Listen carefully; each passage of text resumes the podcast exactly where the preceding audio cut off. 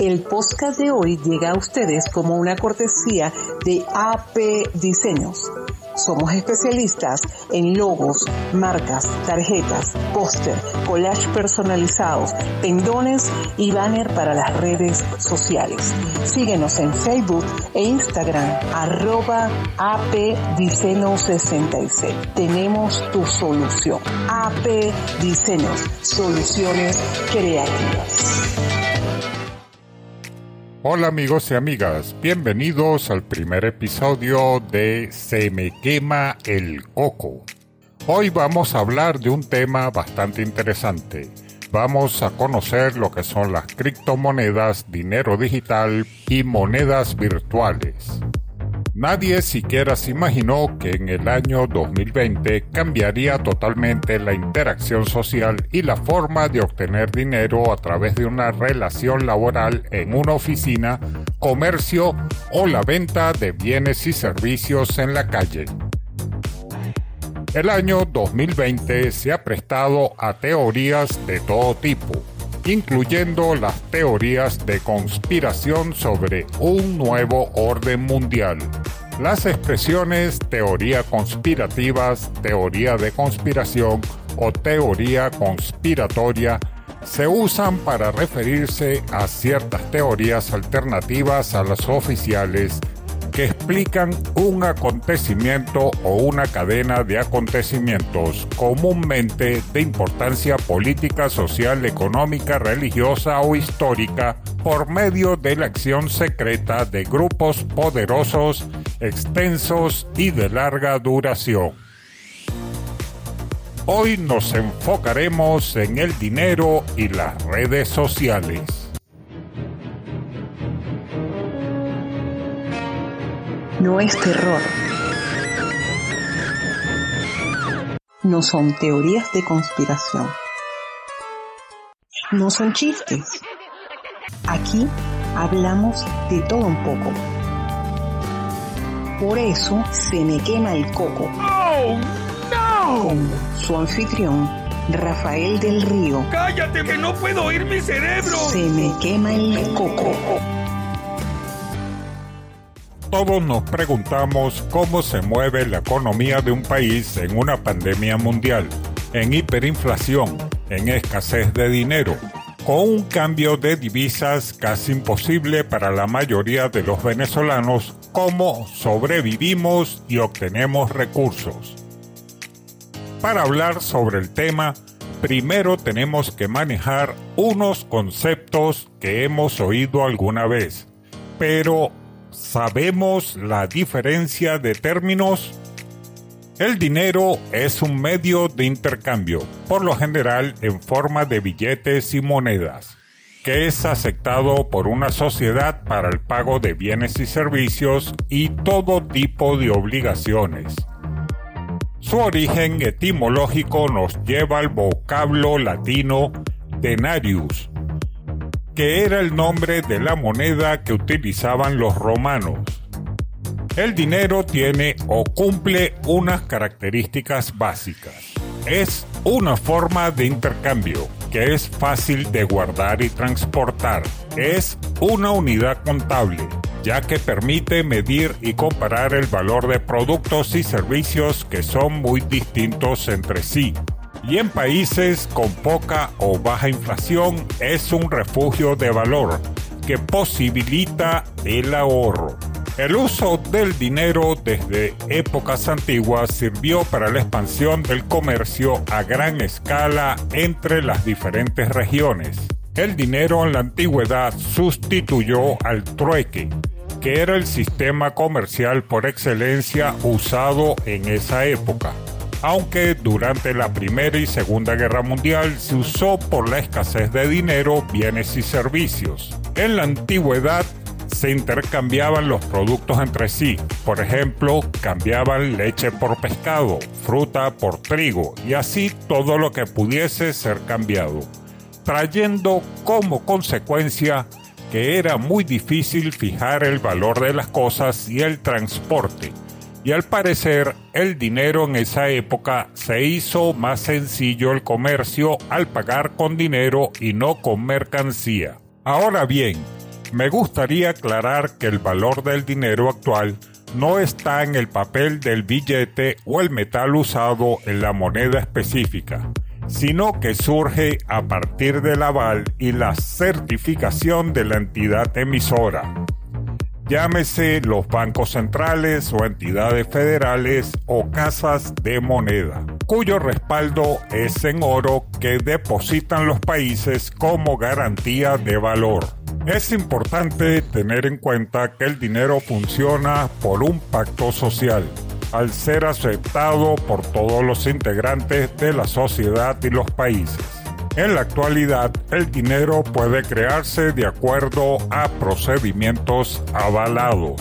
El primero de estos procedimientos es el dinero legal, que se encarga de crearlo los bancos centrales a través de la impresión de billetes y la acuñación de monedas. El segundo procedimiento es el dinero bancario, que es manejado por los bancos públicos y privados mediante la anotación en las cuentas de los usuarios bancarios, llámense cuentas de ahorros o cuentas corrientes. El tercer tipo es el que está en auge en esta situación de pandemia que consiste en las criptomonedas, monedas virtuales y dinero digital, muy usadas en la actualidad a través de los talleres y cursos que se ofrecen en las redes sociales. Es una forma muy fácil de cobrar y de no estar manejando papel moneda ni monedas. Ahora veamos la diferencia entre criptomonedas, dinero digital y dinero virtual. La fiebre del Bitcoin está creando algunas confusiones en la terminología que se usa para referirse a estas monedas. A veces se llama este tipo de divisas criptomonedas, otras veces moneda virtual y en ocasiones dinero digital. Sin embargo, los tres términos no son iguales. El dinero digital es prácticamente todo, porque se hace el intercambio monetario a través de medios electrónicos. Cuando se hace una transferencia de dinero desde una cuenta de un banco a otra, se está usando dinero digital, cuando se paga con tarjetas de débito o crédito en un comercio, también cuando pagamos los cursos y talleres a través de las redes sociales, también los cancelamos en esa forma para presenciar o asistir a un taller, conferencia o curso o adquirir algún bien o servicio. Es decir, cuando se realiza un pago o envío de dinero sin intercambiar físicamente monedas o billetes, se está usando dinero digital. Prácticamente todo el dinero del mundo es digital, ya que el efectivo solo representa aproximadamente el 8% del dinero de circulación en todo el mundo. El dinero del día a día es digital. La gran mayoría de los asalariados del mundo cobra y paga en dinero digital. Tengan en cuenta que el dinero digital es dinero. Ahora, el dinero virtual es aquel que no existe más que en su formato digital. Por ejemplo, en muchos videojuegos existen internamente una divisa con la que se pueden comprar los objetos. ¿Alguno de ustedes habrá jugado algún juego en, en esta época de pandemia?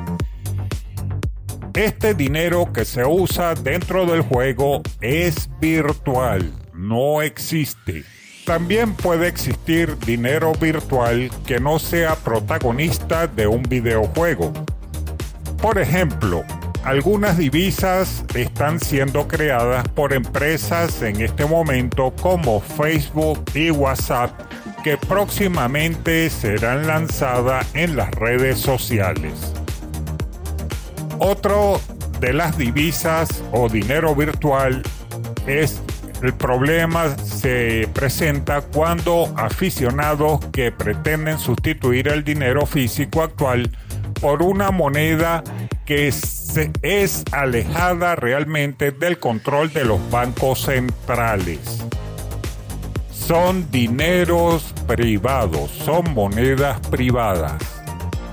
Por definición, las monedas virtuales son todas digitales. Como no existen físicamente, no hay papel moneda de las mismas. Tienen que ser 100% digitales. Por tanto, todas las monedas virtuales son digitales, pero no todas las digitales son virtuales. Les explico con un ejemplo. Una cuenta bancaria en euros, dólares, yenes, rupias o la moneda que ustedes quieran son monedas digitales pero no virtuales porque son monedas que han sido emitidas por sus diferentes bancos centrales o entidades federales.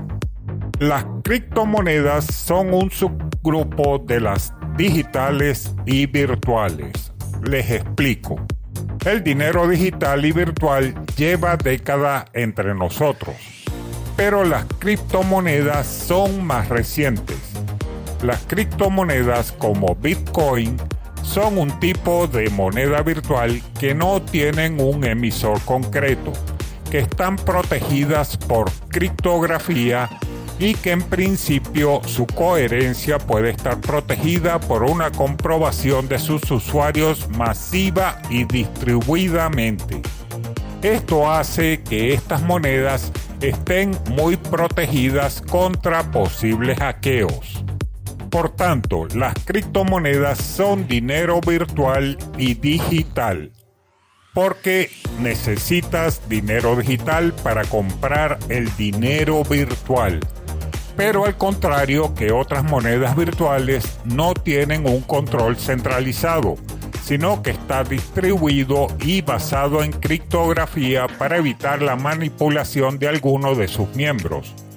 Su precio es establecido privadamente y no están bajo el control de la banca privada o pública. Cuando hablamos de dinero digital podemos estar hablando de cualquier divisa del mundo, ya sean euros, dólares, yenes, rupias, por nombrar algunas.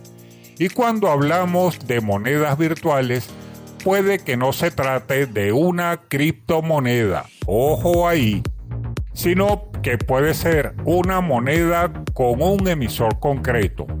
Un ejemplo de esto sería una moneda o billete que se usa en una comunidad, municipio, barriada o ciudad y este tipo de monedas son muy sectorizadas porque no pueden ser usadas más allá del sitio de emisión.